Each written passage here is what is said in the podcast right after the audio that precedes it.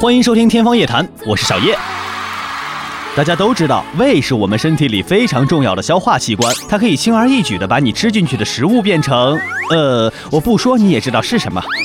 我们有时候也会吃一些其他动物的胃，而且也可以顺利地消化它们。那么问题来了，我们的胃为什么不会把自己消化掉呢？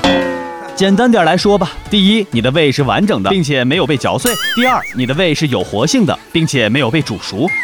好吧，其实这并不是真正的答案，当然也不是完全胡说的。我们的胃的防御修复机制有五个层次。第一层，胃黏膜上皮细胞会不断分泌粘液，形成粘液凝胶层，这是胃的外城墙。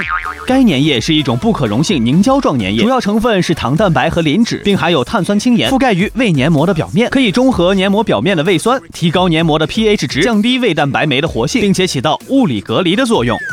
第二层，胃黏膜上皮细胞紧密连接，构成上皮屏障，俗称肉盾或者炮灰。上皮细胞具有一定的抗酸能力，同时会快速的更新，表面损伤的会迅速脱落，由后排的新生细胞迅速补上。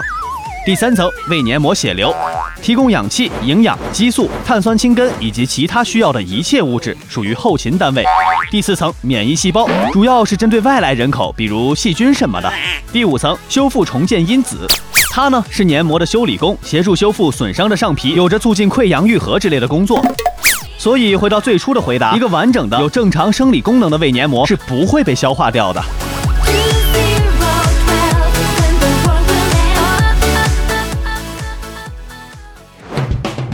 感谢收听《天方夜谭》，我是小叶，拜拜。